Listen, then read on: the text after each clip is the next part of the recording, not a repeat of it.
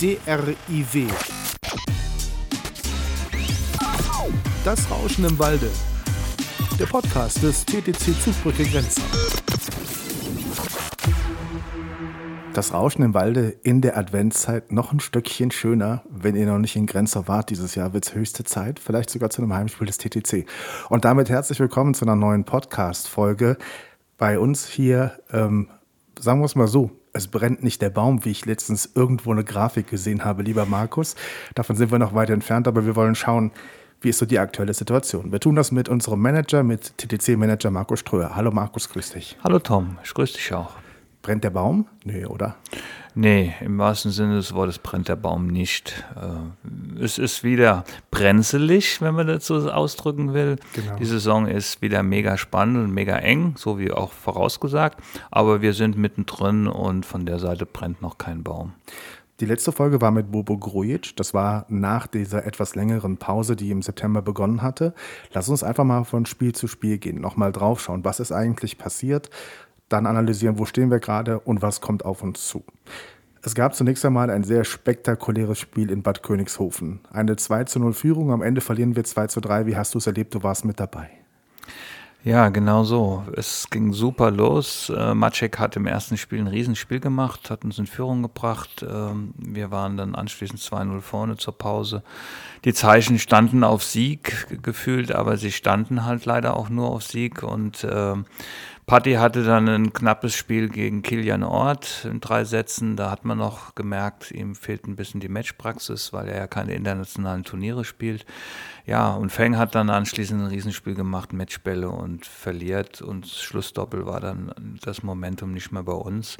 Und so ist eigentlich äh, die ganze Saison zu sehen. Wir sind auf Augenhöhe in jedem Spiel. Und ähm, in dem einen oder anderen, wie gegen Saarbrücken ähm, und auch jetzt gegen Mainz, Gott sei Dank, äh, haben wir gewonnen. In den anderen leider Gottes immer knapp verloren. Sprechen wir gleich drüber. Bad Königshofen, was mir dazu noch einfällt, einfach unfassbar, was da für eine Stimmung herrschte, oder? Ich meine, als Pressesprecher von Grenzau hatte ich Gänsehaut im Livestream, weil ich gedacht habe, wow, die reißen da gerade die Halle ab. Also das muss man schon sagen, die Stimmung war da phänomenal. Ja, Bad Königshofen, das, das ist das ganze Ort, die ganze Stadt äh, steht da hinter das Thema, äh, hinter Bad Königshofen. Das ist natürlich auch geschuldet, dass ein Ort aus dem Ort stammt Kilian genau, Ort aus dem Ort. Ganz lustiges Wortspiel. Ähm, und da ist auch eine gewisse Euphorie einfach noch da. Ne? Mhm. Also die spielen jetzt auch noch nicht so fürchterlich lange in der ersten Liga. Und, äh, aber die sind da sehr, sehr rührig, äh, haben da eine riesen Fanbase. Und ja, das macht schon Laune, auch in Bad Königshofen zu spielen, gar keine Frage. Ich glaube auch den Spielern, trotz dass halt eben die Halle gegen sie ist. Es ist eine tolle Atmosphäre. Gratulation dorthin. Ja, also unser, unser Feng, der teilt ja nicht viel bei Instagram, aber der hat unter anderem den entscheidenden Ballwechsel aus Bad Königshofen geteilt. Einfach, glaube ich, um auch diese Atmosphäre ein bisschen zu transportieren an die Menschen, die er so kennt, an seine Community. Wir müssen ganz ehrlich sein, Feng macht da ein Riesenspiel. Natürlich gewinnt er das Ding, gewinnen wir das Spiel, aber müssen wir uns auch eingestehen, und ich glaube, wir tun das, ein 19-Jähriger darf in so einer Atmosphäre auch mal am Ende vielleicht nicht gewinnen? Ja, damit war ja zu rechnen. Ich meine, mit ihm und mit Maciek haben wir zwei 19-Jährige, die gerade aktuell U19 Weltmeisterschaft spielen und dort ganz gut unterwegs sind. Also wir haben mit die Besten in dem Bereich. Ähm, aber äh, die erste Liga ist erste Liga und dort müssen sie halt eben auch schauen und äh, ihnen muss zugestehen, gestanden werden, dass sie halt auch mal solche Spiele verlieren. Äh, mhm. und äh, wie sie sich da schlagen, auch äh, mit, mit dem Druck, den es letztendlich in jedem Spiel ja auch hat, äh, zu gewinnen, gehen sie, glaube ich, schon ganz gut um. Und da können wir sehr, sehr zufrieden sein, dass wir die beiden Jungs in unserem Team haben. Mhm. Danach spielen wir zu Hause gegen Fulda. Ich glaube, ein Spiel, wo wir alle gedacht haben, vielleicht geht da was. Wir verlieren mit 1 zu 3. Woran hat es gelegen? Ja, ich meine, ganz blöd ausgedrückt, weil die Fulda hat drei Punkte gemacht und mhm. wir nur einen. Deswegen haben wir verloren. Aber auch da war wieder das Spiel Patti gegen Ruven. In der letzten Saison äh, hatten die auch beide Male fünf Sätze gespielt, diesmal wieder. Letztes Jahr hatte halt Patti gewonnen, eng. Diesmal mit Matchball leider das Spiel verloren. Ja, und das sind sie halt. Ne? Sind wir wieder bei Bad Königshofen. Das sind manchmal ein, zwei Bälle, die über Sieg und Niederlage entscheiden. Ähm, aber das ähm, dürfen wir nicht nur für uns äh, eingestehen, sondern das ist bei den anderen Mannschaften ähnlich. Ob das bei Mainz ist, Grünwettersbach, äh, Bad Königshofen hat auch gegen Grünwettersbach ein Spiel aus der Hand gegeben äh, nach 2-0 Führung. Äh, das macht die Liga eigentlich sehr, sehr spannend und toll. Ähm, aber am Ende müssen wir halt schaffen, dass wir nicht auf den letzten beiden Plätzen sind. Aber ich bin da noch optimistisch. Mhm. Mit diesen beiden Spielen und den Eindrücken fahren wir nach Mainz. Es ist ein Derby, es gibt es das erste Mal in der Bundesliga, es ist ein Abstiegskrimi. Hattest du vorher ein bisschen ein mulmiges Gefühl? Oder warst du dir absolut sicher, da, da holen wir was? Nein, sicher kann man halt eben bei keinem Spiel sein, sowohl, dass man sicher verliert, also vielleicht Düsseldorf, da kommen wir ja gleich auch noch zu, ähm, aber auch nicht, dass man gewinnt. Und dass der Japaner äh, auf Seiten von ähm, Mainz sehr, sehr stark ist, das war klar, ähm, aber natürlich, das Spiel musste gewonnen werden, wurde gewonnen, das war sehr, sehr wichtig. Und alle waren auch da entsprechend am Sieg beteiligt, das war auch sehr, sehr wichtig. Und äh, ja, ein mulmiges Gefühl hast du natürlich, klar, wenn du so ein Spiel dann verlierst und, und bist auf einmal dann Tabellenletzter oder du weißt genau, mit solch einer Niederlage ähm, verlierst du weiter Anschluss ans Mittelfeld. Und wenn man sich die Tabelle anschaut, sieht man ja, wie eng es ist. Und es ist mhm. manchmal nur ein Spiel, äh, was da halt eben darüber entscheidet, ob du ganz unten bist oder dich einigermaßen im gesicherten Mittelfeld befindest.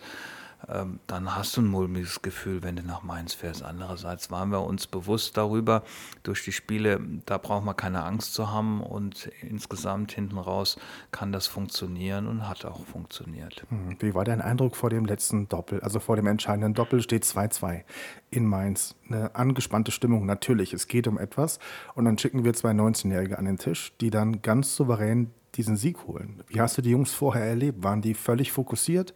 Hast du auch ein bisschen Anspannung gespürt? Nein, also die beiden, wir haben es eben schon gesagt, sind für ihr Alter schon ziemlich abgezockt und äh, eigentlich nicht nervös. Sie wissen, um was es geht. Ähm, und äh, auch vom Spielsystem hatte ich ein gutes Gefühl, dass sie zusammenpassen.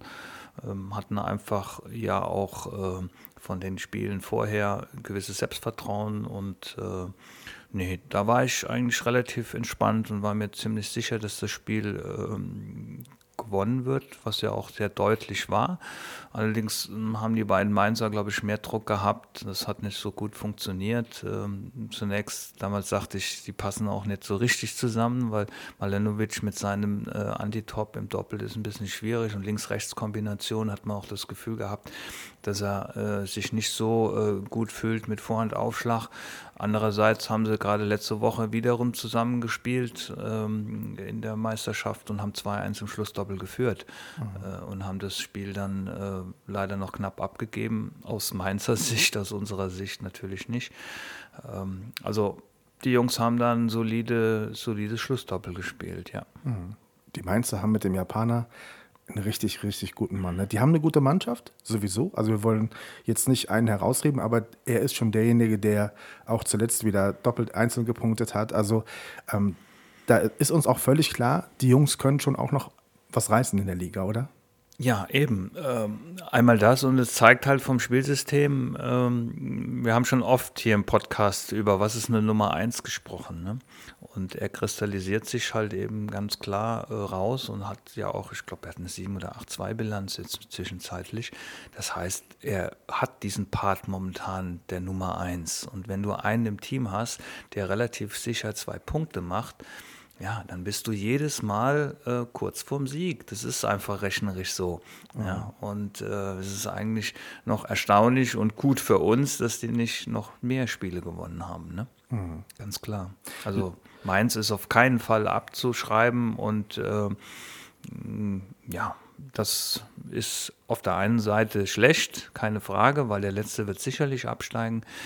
Äh, und dann ist es natürlich schon ein bisschen schöner, wenn da einer abgeschlagen ist. Andererseits ist es wieder gut, weil wenn Mainz dann auch punktet, dann bleibt, bleiben auch mehrere Mannschaften einfach zusammen. Ne? Und unter Druck natürlich auch etwas zu bringen und, und, abzuliefern. Ne? Genau.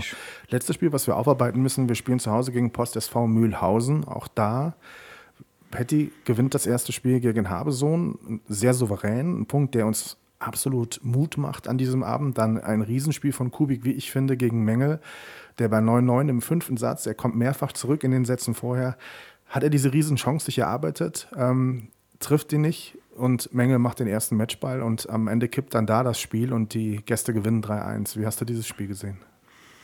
Ja, das ist es auch. Am Ende brauchst du halt in jedem Match, dass, dass zwei äh, Minimum ihre Topleistung abrufen, um dann drei Punkte am Ende zu machen. Also zum einen, ob du den Schlussdoppel kommst und ein gutes Schlussdoppel hast, wie jetzt äh, gegen Mainz.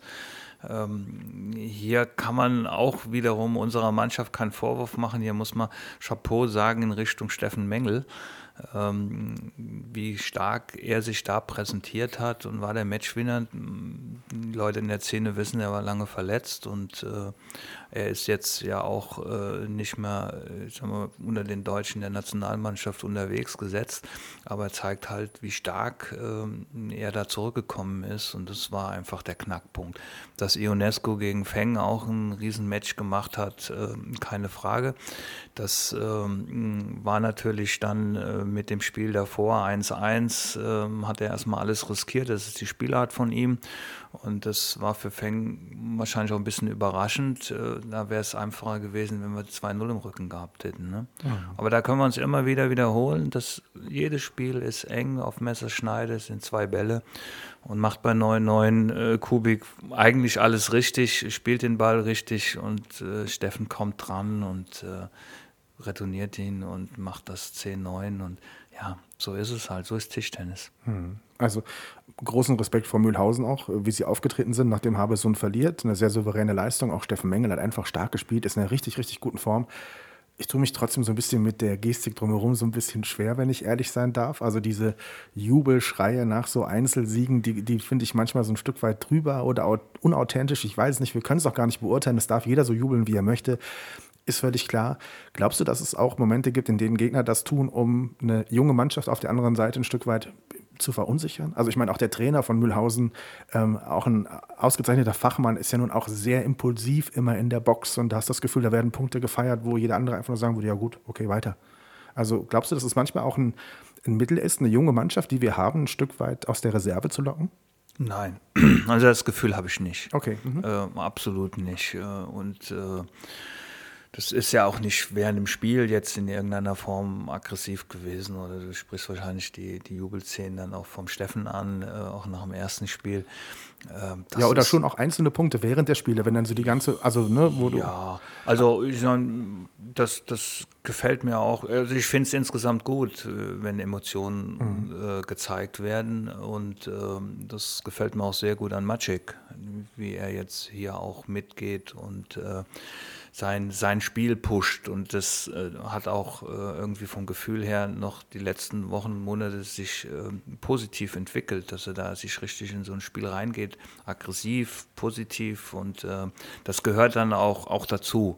Also nee, das, das glaube ich nicht, dass es jetzt in dem Moment so ist. Hier in Grenzhaus sind zwei 19-Jährige, da machen wir ein bisschen mehr mhm. Gas und die, die fangen an zu schlottern. Nee, dafür sind die alle auch ja, auf der Tour unterwegs. Nein, kein Zurück Sehe ich zu, nicht. Okay, dann drehen wir den Spieß mal um.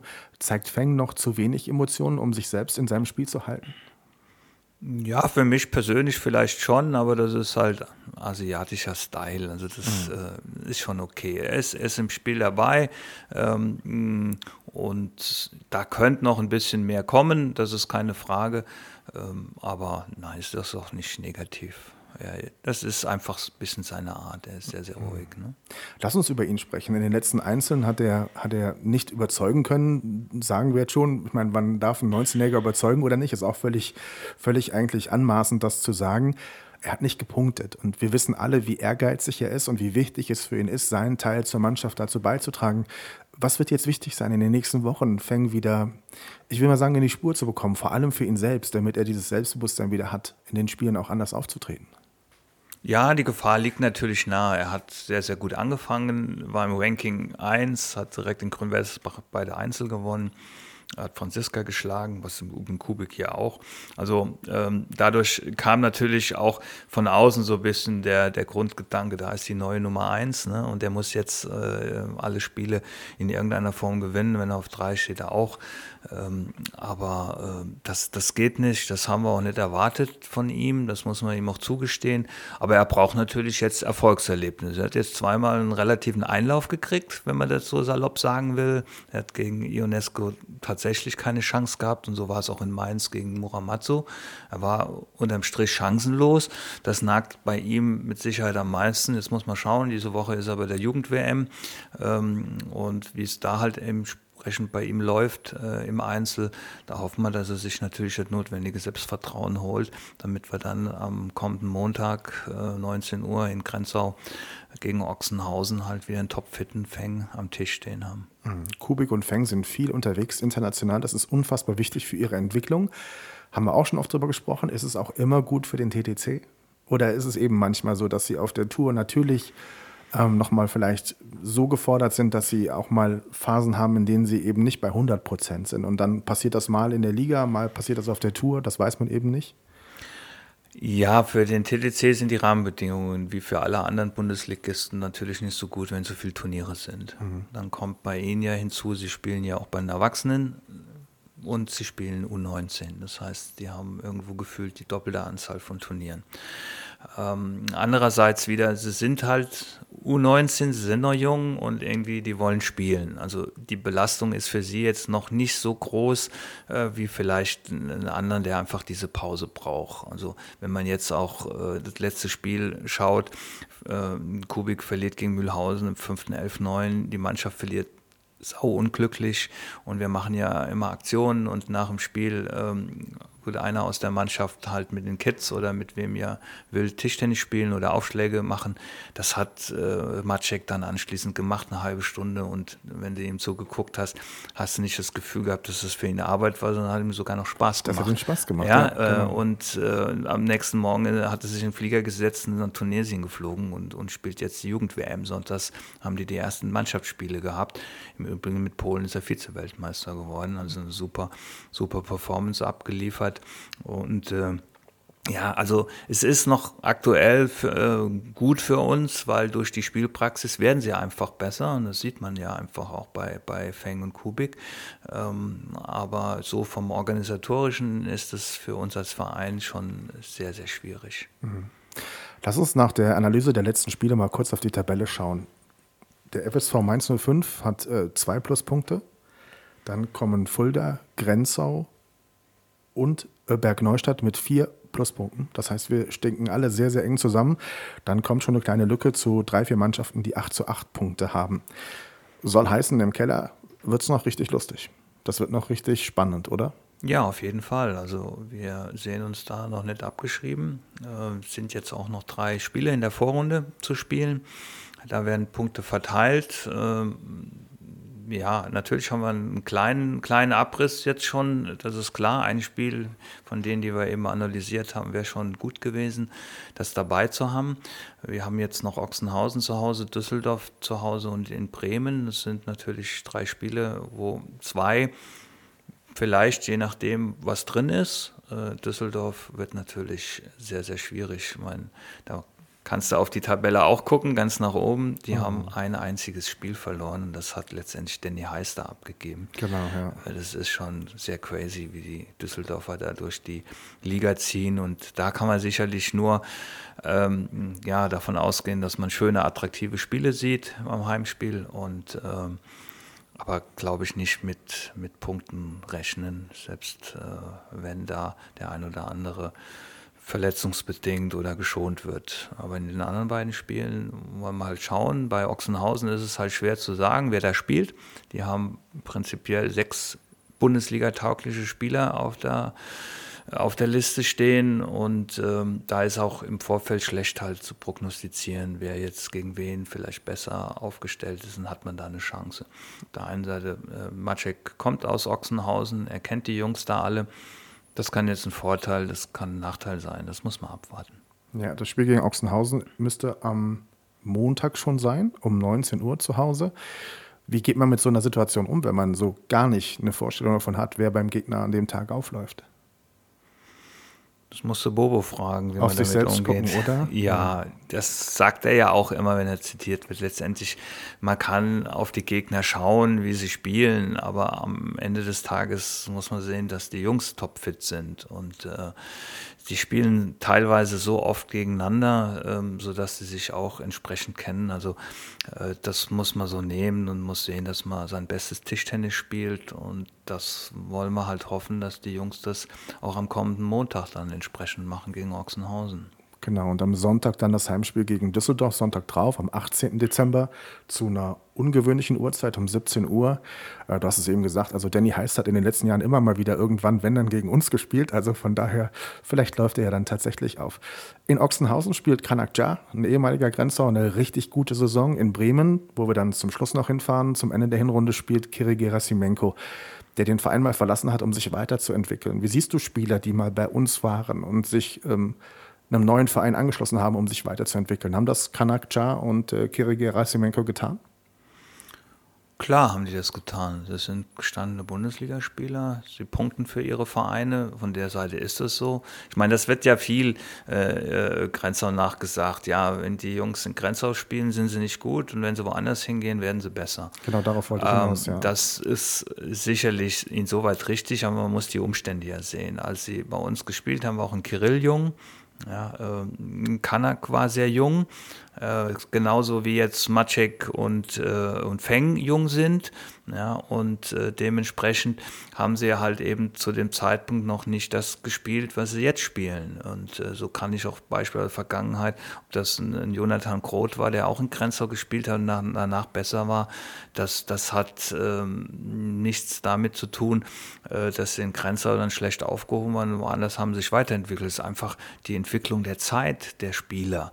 Ja, und äh, das Problem ist halt für uns in den letzten Jahren, dass wir es halt aufgrund der Gesamtsituation, dass wir immer im Tabellenkeller standen, ähm, halt auch perspektivisch es schwierig ist, dass Spieler mal längerfristig bei uns bleiben, weil äh, das, sie wollen am Ende des Tages erste Liga spielen und ähm, dann suchen sie sich natürlich entsprechend auch die Vereine, beziehungsweise wenn man ihr Potenzial sieht, und die hatten Potenzial, dann sind die anderen Vereine natürlich auch interessiert daran, sie entsprechend zu bekommen.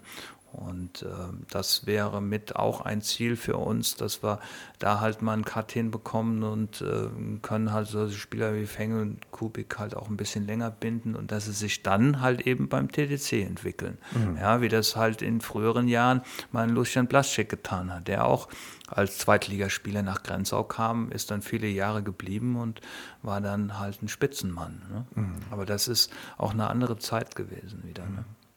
Wir haben im Sommer darüber gesprochen, dass äh, Spontent damit beginnt, die Liga zu übertragen und damit auf Twitch geht. Jetzt haben wir viele, viele Spiele schon erlebt. Du hast wahrscheinlich nicht so viele vom Livestream geschaut, außer du warst, glaube ich, auch mal in Urlaub, wohl verdient und hast dann geschaut. Ich finde, die Übertragung hat sich unfassbar positiv entwickelt. Also bei aller Skepsis, die man vielleicht haben konnte, ist Twitch der richtige Kanal, ist es die richtige Herangehensweise ich finde, es war ein beeindruckender Schritt, das kann man jetzt schon sagen. Wie bewertest du die Übertragungsqualität der Tischtennis-Bundesliga? Ja, das ist ein Riesenschritt nach vorne und der ist auch wichtig und gut. Wir wollen ja mit Tischtennis in die Öffentlichkeit. Das bedeutet zwar für uns als Verein mehr Arbeit, aber ich glaube, die lohnt sich auf jeden Fall für das Gesamtkonzept Tischtennis. Ähm, von der Seite her ähm, bewerten wir das auch überaus positiv und es hat sich auch ganz gut eingespielt. Wir haben da ein, ein solides solides Helferteam, was uns da unterstützt. Das ist technisch auch anspruchsvoll, das alles umzusetzen. Es Gibt da auch noch Kinderkrankheiten, aber auch in der Szene hört man es nur positiv. Und ähm, die Angst, dass jetzt weniger Leute in die Halle kommen, kann ich jetzt in den ersten Spielen nicht unbedingt bestätigen. Also die Halle ist eigentlich aufgrund der unterschiedlichen Anfangszeiten und Tage doch überwiegend immer gut gefüllt. Ähm, wir unterfüttern das natürlich auch immer mit Aktionen, die auch sehr, sehr gut angenommen werden. Ähm, jetzt beispielsweise gegen Ochsenhausen haben alle ähm, unter 18 Jahre freien Eintritt. Mhm. Das ist eine Möglichkeit. Beim letzten Mal gab es wieder eine Trikotaktion und äh, die Dinge werden auch gut angenommen und ich habe auch Gefühl, über diese Sache kommt der ein oder andere äh, mit in die Halle, aber mh, hm, die, die Livestream-Übertragungen bringen meines Erachtens eher auch ein bisschen mehr Lust auf die Sportart. Äh, ich bin ja auch in, in Hallen im Westerwald oder in, im, im Rheinland, Rheinhessen unterwegs, selbst als Spieler äh, und höre dann auch schon diese positiven Reaktionen und habe auch den einen oder anderen schon gehört, der gesagt hat, ach, äh, das ist interessant, da muss ich mir doch vielleicht mal so ein Spiel auch live anschauen, der halt vielleicht ein paar Jahre gar keine Berührungspunkte mehr dazu hat. Also positiv. Mhm. Also man spürt wirklich, die Stimmung in der Halle ist toll. Das finde ich wirklich. Also dieses Jahr toll besucht. Vielleicht sind die Leute auch einfach froh, dass sie wieder dürfen. Nach Corona, das ist total schön und wir können versprechen, das Bier ist vor jedem Heimspiel gekühlt. Auch wenn wir gegen Ochsenhausen spielen oder sonntags drauf gegen Düsseldorf. Bei einem Heimsieg gibt es Freibier und wir wollen immer vorbereitet sein, oder? Wir sind immer vorbereitet. Wir sind immer vorbereitet. Wir sind immer vorbereitet äh, und sind auch da der Westerwaldbrauerei, da haben wir sehr, sehr dankbar, dass sie das, die Idee, die unser Social Media Team mit Alexei, unserem äh, Bufti und mit Theresa, äh, unserer Tochter, Tochter genau. ähm, halt sich so ausgedacht haben. Ähm, da brauchst du einfach auch die Partner dafür. Und diese eine Aktion ist klasse. Und äh, ja, wir wären froh. Und ich glaube auch die Westerwaldbrauerei wäre froh, äh, wenn sie alsbald mal äh, wieder Freibier zur Verfügung stellen dürfte. Das ist uns ja jetzt bisher erst einmal vergönnt gewesen mhm. beim allerersten Spiel gegen äh, Saarbrücken. Markus, wenn wir nach vorne schauen, Weihnachten steht vor der Tür zum Abschluss. Dein Weihnachtswunsch, was den TTC Grenzau betrifft, und er darf jetzt nicht klingen, den äh, Abstieg vermeiden, sondern vielleicht noch in eine andere Richtung. Also das wünschen wir uns natürlich sowieso alle. Ähm, aber was wäre so dein Wunsch, so mit Blick vielleicht auf die nächsten Wochen, was wir mit Grenzau erreichen wollen, sollten, könnten, wenn du dir was wünschen dürftest? Naja, ganz kurzfristig ähm, würde ich mir wünschen, dass wir eins der drei Spiele, die jetzt noch vor Weihnachten anstehen, gewinnen. Mhm. Ähm, das wird uns sicherlich ein ganzes Stück weit voranbringen, nicht nur in Richtung äh, Abstieg zu vermeiden, sondern einfach auch die, die Mannschaft hätte es äh, verdient, inklusive mit Bobo. Äh, sie sind da fleißig unterwegs. Die Mannschaft macht einen sehr äh, kompakten ähm, Eindruck. Ähm, auch Sem äh, der ja bisher sehr wenig zum Einsatz gekommen ist. Äh, Sam Walker ähm, ist da ähm, mit im Team. Es könnte auch derjenige, der nicht spielt, kann auch schmollen in der Ecke sitzen und sagen, jetzt will ich hier auch mal ran. Ähm, das ist äh, nicht da, sondern er ist immer topfit unterwegs und seine Spiele werden auch noch kommen. Da bin ich von überzeugt. also die hätten sich das, diese Belohnung würde ich mir schon mal wünschen und ja, drumherum, dass sich, sagen wir, das ganze, der ganze Tischtennis-Zirkus sich ein wenig stabilisiert. Das hat natürlich mit der Gesamtumstand zu tun, ähm, aber auch in die Richtung stabilisiert, dass der, der, der Wettkampf oder der Mannschaftsteil von Tischtennis, ähm, dass er schon irgendwie dort mit integriert wird, weil das ist so, ein bisschen eine Gefühlslage, dass es sich halt eben durch die ganzen Turniere immer mehr in Richtung Einzelsport äh, hin entwickelt und ähm, der Mannschaftssport dann halt die Bundesliga auch so ein bisschen in die zweite Richtung äh, gerät, weil das macht es halt insgesamt halt schwierig, weil du dann ähm, einfach auch noch mehr Spieler in deinem Team haben musst. Das zeigen ja auch die, die Spitzenclubs. Ähm, die haben äh, Ochsenhausen eben erwähnt, hat sechs Spieler, äh, die letztendlich in jedem Team irgendwo mitspielen können. Ja, ja ähm, Bad Königshofen hat fünf und ähm, ist froh, wenn es drei an den Tisch bringt. Und wir haben, wir haben vier Spieler, aber das ist dann schon die, die unterste äh, Stufe. Und äh, wenn das halt so weitergeht mit den vielen Turnieren, die ja auch unterschiedliche Qualitäten haben, heißt es gibt halt die ganz großen Turniere, wo die ersten 20 der Welt oder so spielen dürfen. Die werden natürlich äh, im weitesten Sinne sind die dann geschützt oder auch die Weltmeisterschaften oder was auch immer äh, in der Richtung offiziell stattfindet. Aber es kommen halt in, darunter immer mehr Turniere, Feeder-Turniere, Contender-Turniere, äh, wo die äh, Spieler halt gefordert sind, weil die Weltranglistenpunkte vergeben werden. Da müssen die da mitmachen. Und äh, wenn es halt eben dort in der Richtung so ein bisschen was gäbe, wo es einfach auch freie Zeiten, äh, wo man halt eben dann auch vernünftig die Bundesliga anbieten kann. Das wäre natürlich so, schon sehr, sehr schön. Ähm, aber das wird wahrscheinlich ein Wunsch sein, der schwer umzusetzen ist, weil äh, die WTT-Turniere werden halt äh, in Asien geplant, im weitesten Sinne. Und ähm, in Asien sind halt eben solche äh, Ligensysteme nicht verbreitet. Ne? Mhm. Oder wenn nur ganz kurz, so vier Wochen und dann ist wieder ja, Schluss. Ne? Genau. Ja. Egal, wir haben den Wunsch ausgesprochen. Wir dürfen die Hoffnung haben und das war auch ein sehr schönes Schlusswort. Dankeschön, Markus, und wir sind gespannt, wie sich die nächsten Wochen entwickeln. Ja, ich auch. Danke, Tom. DRIW. Das Rauschen im Walde. Der Podcast des TTC Zugbrücke Grenzen.